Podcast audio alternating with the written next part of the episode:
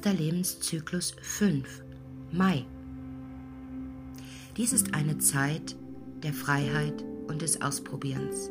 Es geht um Genuss und Abenteuer und das Extreme.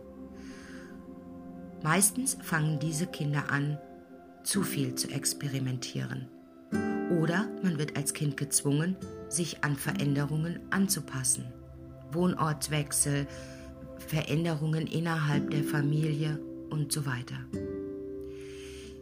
Die Suche nach dem eigenen richtigen Weg bei sich selbst ist ganz wichtig und man wurde sehr stark geprägt durch eine dritte Person oder das Leben zwingt einen dazu, diese häufigen Wechsel und Veränderungen zu vollziehen.